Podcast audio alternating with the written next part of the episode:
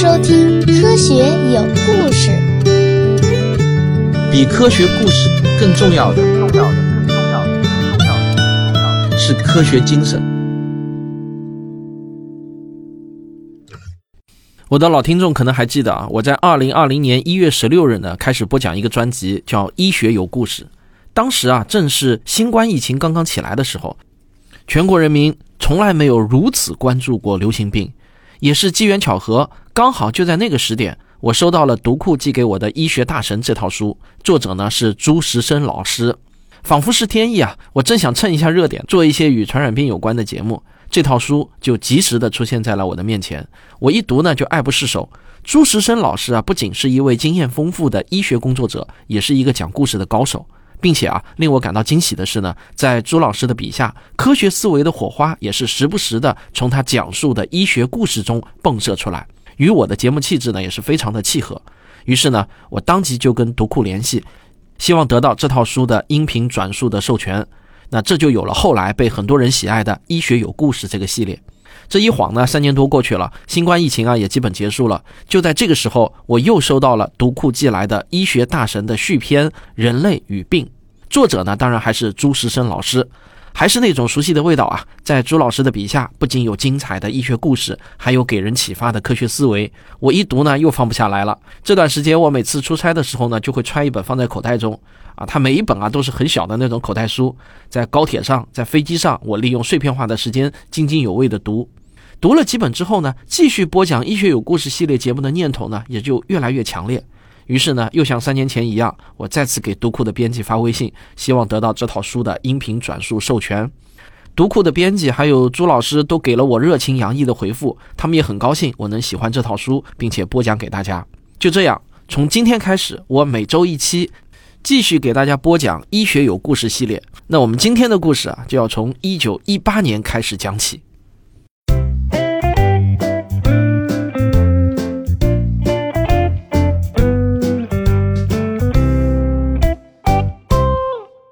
一九一八年一月份，正值隆冬季节，凛冽的寒风吹得人骨头发冷。在美国堪萨斯州的一个偏僻地方，有一个叫哈斯克尔县的小地方。总人口不过一千来人，在这个小县城中，有一位远近闻名的医生，名字叫洛林·麦纳。麦纳，就是英文 miner，意思就是矿工。按照美国人起名字的起源呢，说明他的祖上啊，很可能真的就是一位矿工啊。麦娜的脾气啊，也确实像矿工，他的脾气很暴躁，遇到脑子迟钝的人呢，张口就骂。他也不去教堂做礼拜，还常常喝醉。但是远近的乡亲们就喜欢找他看病。他们说啊，县里的其他医生就算是清醒的时候，也比不上喝醉的麦娜。这一天夜里呢，麦娜医生接到一个口信，说有一位老太太发烧，急需治疗。尽管呢是寒风刺骨，但麦娜没有多想，抓起药箱，爬上马车，就径直往老太太的村子赶去。村民们告诉麦娜，老太太得的是 knock me down fever，啊，就是趴倒热的意思。这当然是一种俗称了，意思就是病人发烧爬不起来，还时不时的打寒战、咳嗽。老百姓当然没有太多的医学知识，他们只能用一些俗称来称呼这些疾病。不过，在当时的那些专业医生呢，就已经能够区分出普通感冒和流感的区别了。这里我必须插一句题外话，在英文里面，普通感冒的单词呢是 cold。如果一个人感冒了，英文呢就是 have a cold。像这位老太太的症状呢，那就不是 cold，而是 flu。这个 flu 和 cold 啊是完全两个不同的单词。当时的医生已经能够清晰地区分出 cold 和 flu 的区别，而中文呢，则是把 flu 啊翻译为流行性感冒，简称为流感，给人的感觉啊，好像流感就是一种比普通感冒传染性更强的感冒而已。直到今天，就因为这个中文用词的问题，使得很多中国人依然是这么认为的，把得了流感啊当做是得了感冒一样看待。实际上啊，普通感冒和流感完全不同，普通感冒一年四季的发病率差不多。症状一般也就是鼻塞、咳嗽、流涕，很轻的。工作生活基本上不会受到太大的影响，最多一周也就会自我康复了。但流感的症状呢，往往会包含发烧、打寒战、身上各处疼痛，尤其是嗓子痛等等啊。躺在床上呢会爬不起来。流感啊，还有一个最大的特征呢，就是季节性的，在春季和冬季明显高发。所以呢，我常常要跟人解释，流感啊，它不是感冒，这个中文词误导了太多人了。我呢是强烈建议啊，国家卫生部门把流感重新改个名，比如可以叫季热啊，就是季节性发热嘛。那这样可能会引起人们的重视，以区别感冒。不过最近啊，我我已经注意到，大家习惯了把流感呢都称作甲流、乙流啊。我得了甲流，得了乙流，不再说我得了这个流感了啊。我觉得这也是一个好的一个变化，能够让人引起重视。但我觉得呢，这还不够。麦娜医生啊，当然是能够区分出普通感冒和流感的差别。但是当麦娜看到这位老太太的时候，还是吃了一惊。这岂止是流感，这看上去好像比流感更严重啊！老太太呢是剧烈的咳嗽，几乎没法呼吸。咳嗽的时候啊，还会咳血。那最让麦娜医生担心的呢，是老太太的脸上那种青紫色。流感病人如果病情重，可能会脸色苍白，那是因为发烧期间皮肤血管收缩。这样的情况呢，倒是并不凶险。而面色青紫啊，却是另一回事儿了，那是紫绀。紫绀是因为病人严重缺氧，而缺氧则意味着病人的肺脏功能崩溃。流感病人不应该有这么严重的缺氧。可是，除了发烧和明显的呼吸道堵塞，麦娜倒是看不出老太太有什么其他健康问题。看起来呢，也只能诊断为流感。而如果真的是流感，那这次流感的严重程度啊，则异乎寻常。他从来没有见过啊，得流感的人会有那么严重的紫绀。或许病人啊，还合并有肺炎。那是在一九一八年，抗生素还没有出现。就算怀疑是细菌性感染导致的肺炎，麦娜其实呢，也没有什么真正管用的药可以用。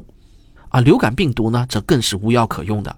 他给病人呢用了一些阿司匹林来退烧，再用吗啡止咳。用了吗啡之后，病人似乎安静了一些。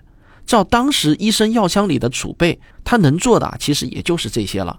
接下来，他就小心地采集了一点病人咳出来的血液，放进了样本瓶中。回到家，他把带回来的血液样本放在显微镜下查看，也没有看到什么特别的病菌。当然，他更不可能看到流感病毒。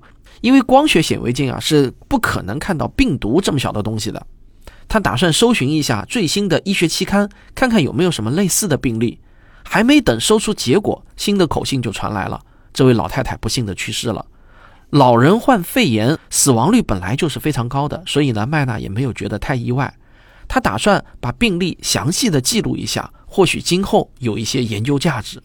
但接下来附近出现了越来越多。差不多类似的病人，白天晚上啊都有人来敲门。他一直在全县四处奔波，根本没有时间再写病历。而这些病人的症状啊，差不多都是发烧、浑身疼痛，看起来呢都是很像流感。但好几个病人出现了严重的肺部感染症状，尤其是出现了紫绀，然后呢就死亡。流感几乎每年冬春都会流行一阵，通常呢很少会导致死亡。更让麦娜觉得怪异的是啊。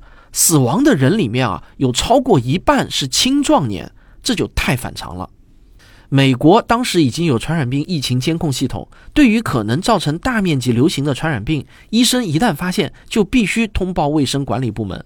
美国公共卫生局根据这些通报，每周会发布一次公共卫生报告。当时需要通报的疾病包括天花、鼠疫、霍乱、疟疾、黄热病、腮腺炎、水痘、麻疹，啊，没有流感。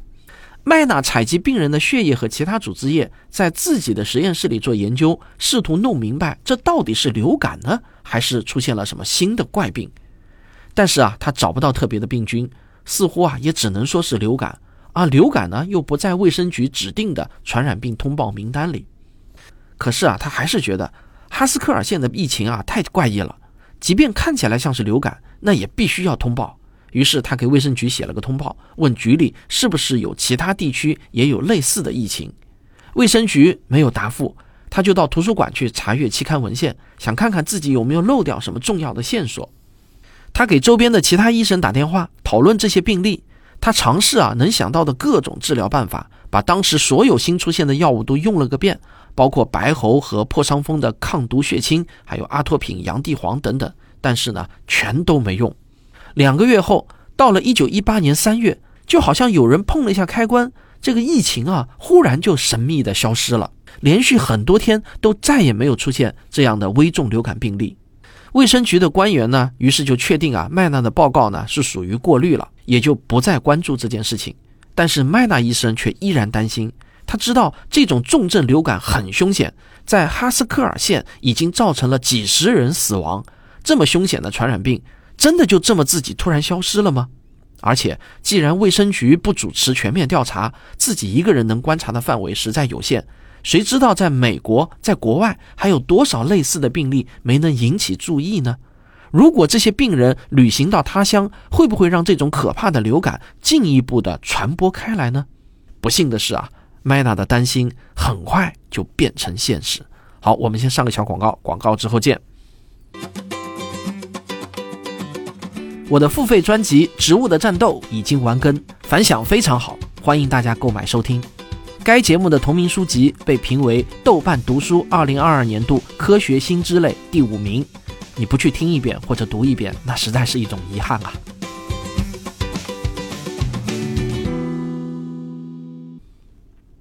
欧洲爆发第一次世界大战的时候，美国总统威尔逊一直呢想置身事外，看起来似乎很软弱，但那只是表象。一九一七年四月，威尔逊对德国宣战，于是世人就知道此人强硬起来不亚于铁血首相俾斯麦。美国迅速发布言论控制法令和新的征兵法令，从全国召集近三百万名新兵，火速集结到中部的一批训练营接受紧急军训。这些训练营呢都是临时修建的，有时候啊一天就能建造十个营房。以这样的速度修建起来的房屋，那只能勉强的遮风避雨，保暖啊就不能指望了，卫生条件就更是免谈。而芬斯顿军营呢，就是这样的营地之一。营地集结了五万六千名新兵，远超设计容量，营员也是满房，连临时添加的帐篷都挤满了人。士兵们日夜接受紧急训练，也是疲惫不堪。一九一八年的二月下旬，就在麦纳医生正在哈斯科尔县为四处出现的流感病人奔忙时，哈斯科尔县有个萨布莱特村，村里有一位叫做艾利奥特的人，他兄弟啊刚刚被征兵。就在东边四百公里外的芬斯顿军营受训，而两地之间呢是通火车的。于是艾利奥特在一个周末就去看望他的兄弟。出发之前，他注意到自己的孩子有些发烧，但是艾利奥特并没有怎么在意。等他从军营回来，孩子的感冒也演变成了肺炎。医生说啊，那是流感继发的肺炎。艾利奥特本人没有留下发病的记录。但是他孩子患流感，口腔或者鼻子的飞沫随时会落到他的身上，这就让他很可能成为一个流动的传染源。那么，到底是不是艾利奥特把流感病毒带到了芬斯顿军营的呢？除非当时就有核酸技术，并且给他做了核酸，否则的话呢，后世永远不可能知道确切的答案。但是我们从医学原理，还有从各种资料记载来看啊，这种可能性是非常高的。在冬季。病毒落到周围环境，包括人体表面或衣物，在两天之内呢，是很有可能保持一定的活性的。这期间，任何人接触到这些病毒，都很有可能会成为下一个患者。艾利奥特并不是唯一在军营和居民区之间走动的人。大约同一个星期，芬斯顿军营的新兵尼尔森回到了哈斯克尔县探亲。二月二十八日，哈斯克尔县的另一个年轻人博托姆离开家乡到芬斯顿当兵。而这些记录啊，在当地的报纸上都有报道。实际上，两地之间几乎每天都有人员来往。三月四日，芬斯顿军营的厨师首先出现了流感症状，他向长官告了病假。斯科尔县的流感让麦纳医生疲于奔命，但他若是到芬斯顿军营看看啊，就会发现情况更加恐怖。军营严重超员，营房里更是人挤人，因为缺乏供暖，士兵们不操练的时候就围在火炉旁。如果这里面有一个流感病人，他都不需要咳嗽，不需要打喷嚏，单单是讲讲话，喷出的飞沫就足以把病毒传送给身边所有的人。所以啊，在这个厨师发病的一个星期之后，芬斯顿军营就有数百人患上了流感。到三月底，患流感住院的士兵已经有一千多人了，而不住院的则没有留下统计数字。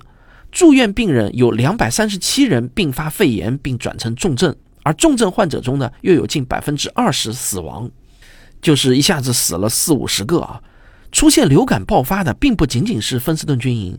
一九一八年三月十八日，佐治亚州的弗里斯特和格里夫军营也是相继流感爆发，患病率啊大约达到了百分之十。到春季末呢，全美国三分之二的军营都经历了流感爆发，有一些军营的患病率呢，甚至一度达到了百分之九十。而军营和地方上呢，当然不免是有人员来往的。当初从哈斯克尔走进军营的流感病毒，很快又从军营向各个市镇散播。暂时的美国全力生产军需品，临时招聘的大批工人住在简陋的临时宿舍里，只能让夜班和白班工人轮流使用床铺。因为资源匮乏，很多工人共用餐具。所有这些呢，都给传染病搭起了一条条的便道。到四月，美国有三十多个比邻的军营和城市爆发流感，包括波士顿和纽约。而这场流感的症状明显啊，比以往的流感更加严重。不过，跟后来发生的事相比，那这还不足以引起官方的重视，因为国家在打仗，一切都需要服从战争需要。流感即使是症状比平时更严重的流感，那毕竟只不过是流感。有些卫生官员呢，比如因治理黄热病而蜚声海外的格格斯，就呼吁军方要采取隔离措施，尽快的控制疫情。但军方并没有理睬，他们说啊，欧洲正在等待着美国的救援，德国人又炸沉了我们一艘民船，我们的士兵岂能坐视不管？军队必须尽快开赴欧洲战场，就算患上了流感，也必须去。而此时的苏维埃接管的俄国呢，已经退出了战争，德国人集结了一百万人、三千门火炮，以四倍于英法的兵力，全力向西线发起进攻，美军必须尽快赶到。这让开往欧洲的船啊，就像后方的兵营一样严重的超载，士兵必须轮班共用铺位，于是流感就继续在船上蔓延。一九一八年四月初，大约有八十万美军在法国的布雷斯特登陆。博案时的统计呢，是一百七十二名海军陆战队队员因流感卧病。四月十日，流感扩散到了法国军营，中旬英军也出现了病例。到了月底，巴黎市内流感爆发。到五月，仅仅英国第一集团军就有三万六千四百七十三人因流感住院，三分之一的士兵不能作战。不过啊，此时的流感病毒仍然不算太凶猛，大多数士兵发烧三四天就能康复，所以军方并没有特别的注意。为防止影响士气，也为避免给德军提供军力波动的线索，交战国严格控制流感疫情消息，任何媒体都不得报道。五月份。西班牙也开始出现流感爆发。西班牙在这次战争中呢，保持了中立，不存在新闻管制，于是媒体呢就踊跃的报道。国王阿方索十三世染上重症流感，更成为大新闻，一时间呢闹得沸沸扬扬。从此呢，这个一九一八年流感啊，就挂上了西班牙流感这个通俗名称。这个西班牙真的是躺枪啊！那到这个时候为止啊，这个流感病毒明显就比平时的季节性流感严重多了。但是呢，那也只是相对严重。真正让它成为历史大灾难的是八月间出现的一次变异。从现在我们知道的各种迹象来推断，变异呢应该是发生在法国，但因为法国的新闻管制，很难找到详细的病例报道。更多的资料呢，则是来自美国。美国军舰除了从美国往欧洲运送新兵，回程的时候呢，也会把伤病员给带回来。顺便也就把法国出现的变异毒株带回了美国。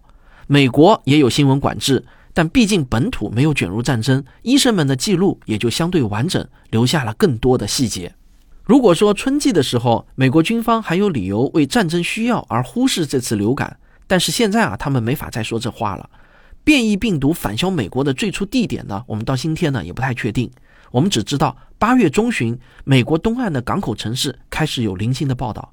但八月二十七日，一批美军在波士顿联盟码头登陆，应该是最明显的转折点。疫情从波士顿起步，放射状的向其他城市蔓延。九月到达了费城，这个时候，费城官方正在筹办大游行，为战争募捐。卫生专家建议取消游行，但市政官员呢却拒绝考虑。九月二十八日，大游行如期举行，游行队伍绵延三公里，街道两旁有数万民众围观。三天之后。费城就开始大批出现流感病例，城里三十一家医院挤满了病人，重症病人的症状都非常的凶险，他们呼吸衰竭、咳嗽带血，面部甚至全身都出现紫绀，而每天都有数百人死亡，医生紧缺，护士紧缺，连棺材都紧缺，殡仪馆更是忙不过来，许多病人的尸体呢就在家里腐烂，四个月之内，费城死于流感的人数就超过了一万两千人。军舰带回来的士兵有不少返回军营，于是呢，不可避免的就把病毒也带了进去。几乎所有的兵营都被牵连，情况也是非常的惨烈。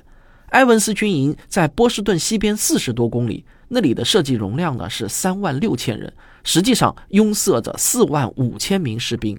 一九一八年九月十四日出现第一批三十六个流感病人，到九月底登记在案的病人就有六千多人，每天有几十甚至上百人死亡，尸体啊根本来不及处理，就沿着几条走廊堆放在两边，上下三层，就像堆柴火一样。伊利诺伊州的格兰特军营有五千多人染上了流感，五百多人死亡。这个军营的指挥官呢叫哈加多恩，他觉得啊自己没有控制疫情，非常的内疚，于是呢他就在办公室中用手枪自杀了。南卡罗来纳的杰克逊兵营有四万三千名新兵，一九一八年九月住院的流感病例达到了九千五百九十八人，病人呢是不断的死去，有些人走在营地之间的路上就忽然倒地。而年轻的军医帕克回忆说：“啊，他曾经一天就抬走了三十具尸体。这些死去的士兵里有一个叫沃恩。沃恩九月十九日入院，症状是发烧、浑身疼痛，病情发展的很快。二十六日早上六点半，沃恩就死亡了。到了下午两点，军医就对他的尸体进行了解剖。他们发现沃恩的肺脏情况很特别，沃恩的左肺有细菌感染，造成多处渗血，穿插着一些脓点。”在一九一八年流感大流行期间，这并不让人奇怪。根据当时的描述，医学界很多人都认为，病人最初呢是被流感病毒侵袭，随后因为病毒大量繁殖，削弱了肺脏正常的抵抗力，让平时不足为害的细菌就疯狂的繁殖，造成了严重的肺炎。因为这个道理，解剖的时候，在沃恩的左肺看到细菌感染，那就并不意外。但是令人惊奇的是，沃恩的右肺。在沃恩的右肺中呢，只有清亮的渗出液浸润，完全没有出血点或脓液，显然没有受到任何细菌感染。现在推想起来啊，似乎病毒首先侵犯的是沃恩的左肺，中间呢会插入一段休止符，过了几天才会来到右肺。于是沃恩去世的时候，右肺还没有来得及出现细菌感染，能看到的只有纯粹的病毒损害。军医从沃恩的左肺和右肺分别取出一团组织，用福尔马林浸泡，然后呢，再用石蜡把肺组织包裹起来，这样后人如果需要做切片就比较方便。包裹好的标本呢，大约是拇指大小。这个标本做好之后啊，他通过军方邮寄系统寄到了华盛顿的一个病理档案库。正是沃恩的这份病理标本，得以让今天的医学家能够回溯当年的很多细节。一九一八年是人类历史上的一次空前的灾难年，只要海船能够去到的地方，病毒就会快速的抵达。流感进入非洲的大门是塞拉利昂的弗里敦，那里是各国远航海轮的加煤站。八月十五日，英国军舰曼图亚号载着两百名海军士兵到这里停泊加煤。两个星期之后，加煤站的黑人劳工爆发流感。随后，病毒就如同烈火遇到干柴，在非洲迅速的蔓延开来。十一月，病毒的触角深入到了非洲东海岸的埃塞俄比亚。具体的死亡人数因为缺乏准确的记载，后人根据各方资料综合分析啊，估计非洲各国有两百五十万人死于这次流感，占当时非洲总人口的百分之二。而印度跟欧洲大国之间的海船来往频繁。毫无意外地成为了最早受冲击的亚洲国家。病毒从孟买登陆，一个多月的时间呢，就蔓延到了整个印度次大陆。十二月间，因为死亡的人数太多，许多人家啊都找不到柴火来烧化尸体，只能把完整的尸体推进恒河，啊，扔到恒河里是他们的殡葬习俗啊，以至于呢，恒河的河道都被尸体堵塞。在一年多的疫情期间，印度死亡人数大约有两千万。而印度啊，长期是荷兰和英国的殖民地，医疗记录相对完善。其他的亚洲国家大多没有完善的医疗记录。后人根据一些殖民地区保留的医疗文件来推算，亚非国家死亡率普遍比欧洲国家更高。最高的一些地区人口死亡率是欧洲发达国家的五十倍。而我们中国的情况呢比较特殊，当时的中国还处于分裂状态，北洋政府实际的管辖范围是很有限的，卫生方面的作为也更有限。对于一九一八年大流感，官方文件没能提供任何有意义的记载。后来的学者根据通商口岸以及若干租界的外国官员的记载，找到了一些线索，以此来推测当时中国的疫情。根据这些推测呢，中国也被1918年大流感侵袭过啊，这个毫不意外。我觉得这不可能能逃得脱啊。具体的传入渠道呢，可能是两条，一条是沿着俄国铁路线传到哈尔滨，然后向内地延伸；而另一条呢，则是从东南亚传到香港，再向北传到广州、上海和内地的其他城市。有一份文献中提到，重庆啊，大约有一半人感染，但是呢，到底有多少人死亡，这个数据就非常缺乏，几乎找不到。根据能找到的一些线索，似乎这次流感在中国造成的死亡人数并不高，明显低于欧洲和非洲国家，也低于周边的其他亚洲国家。推测的人口死亡率啊不到百分之一，而印度和肯尼亚呢则达到了百分之五点五。但是考虑到当时中国的官方管理能力和居民的卫生常识，这个数字啊是不太可信的。但是因为原始的数据实在是太少了，所以这一次大流感到底造成多少中国人的死亡？可能永远也都不会有人知道了。不过，按照我们今天的医学证据啊，我们可以得出这样的结论：在流感病毒面前，人人平等，不管你是黄种人还是白种人。一九一八年的流感，尤其是夏季的第二波，病死率比一般的季节性流感要高出很多。一九二七年，美国医学会赞助了一项调研，从留存的资料来回顾推测，他们的研究结论是啊，大约有两千一百万人死于一九一八年流感。后来，随着流行病学知识的发展，新资料的发现，加上我们对病毒研究的深入，这个数字呢就被不断的更新。但毕竟啊是回顾性的研究，各家得出的数据的差异呢是很大的。美国疾控中心认为，当时全球超过三分之一的人被病毒感染，死亡人数最少也有五千万。而有些分析家认为，实际可能有一亿人死亡。而当时全世界的人口呢，大约也只有十八亿。更反常的是啊，在通常那种季节性流感期间，病死的绝大多数啊是本来就有基础疾病的老弱病残，而1918年大流感很不一样，超过一半的死亡人口啊是青壮年，是那些为家庭经济提供支柱的人，这必定就会给整个社会造成次生伤害，只是这些伤害啊不容易被人注意到，更难以精确的统计。这次疫情最疯狂的时候，恰好也是第一次世界大战最激烈的时候。那是一场世界大战，人类历史上从来没有这么大规模的全球人口流动和密集的驻扎，这就让病毒感染的范围大大增加，也极可能为病毒提供了充裕的变异机会，于是滋生出1918年夏秋的那个恶性毒株。另外，战争对资源的抽吸更是削弱了地方的治理力度，新闻管制蒙蔽了许多人的视听，这些都助长了1918年流感的邪恶。留下的死亡数字也是骇人听闻，明显超出病毒本身独立之所能及。现在我们所知道的这些呢，都是后人的分析和统计，在当时医学界根本来不及做统计。当时的临床和卫生专家们最急于了解的是，这场凶猛的流感到底是由什么导致的？怎么才能遏制它像燎原烈火一般的蔓延呢？我们今天的故事只是起个头，后面的故事更精彩。那我们下集接着讲。科学声音。突然一下，上海的春天就来了，一年中最好的季节呢来了。不过回想一年前的今天啊，真的是有点儿不堪回首啊。最近的生活呢，非常的忙碌和充实。这两个月出的差比我过去两年的总和还要多。那接下去的两个月，我已经是排满了出差、参加各种活动的日程。不过无论怎么忙啊，我也给自己要下个决心，音频节目绝对不能断更，一定还是要让大家能够定期听到我的节目，听到我的结尾废话。今年我们科学声音的线下活动会有很多很多啊，憋了三年，各种线下活动都呈井喷的状态。其实呢，岂止是我们憋了三年啊，各种线下活动现在都是呈现出井喷的状态。我也真心的希望大伙儿啊能够多出来走动走动，别老盯着手机和电脑了，真实的世界很美好。请大家关注“科学有故事”或者“科学声音”的微信公号，及时了解我们的各种线下活动，总有一款适合您。好，那我们下期接着聊。